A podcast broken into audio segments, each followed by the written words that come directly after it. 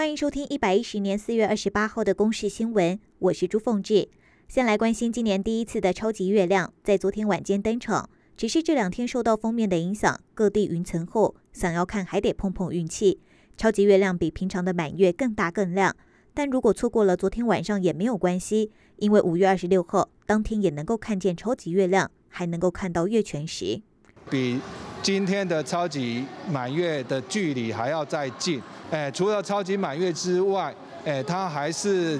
今年呢，那个台湾可见的月全食，上海时候你看到的月亮已经已经有月食的现象发生了。台北市松山警分局的中仑派出所日前被黑衣人闯进闹事，事发当时派出所声称停电，没有录到监视器的影像。不过昨天案件逆转，台北市警局长陈家昌表示，监视器画面是被许姓前所长不小心删掉，已经把他和严姓副所长函送地检署侦办。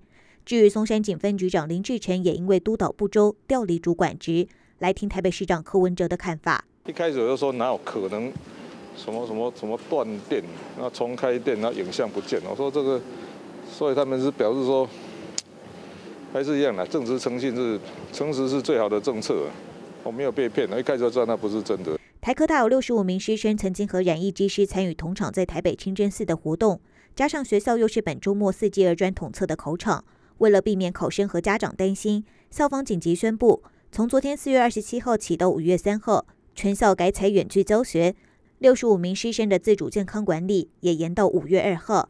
来听台科大主秘吕正修的说明：自发性的哈要求，呃学生们那在这边自我管理上面的程度比较高哦，所以我们并没有说特别哦由 CDC 来决定来让这些学生可以自由的离离开。美国完成新冠病毒疫苗接种的民众，户外活动用餐时将可以不用戴上口罩。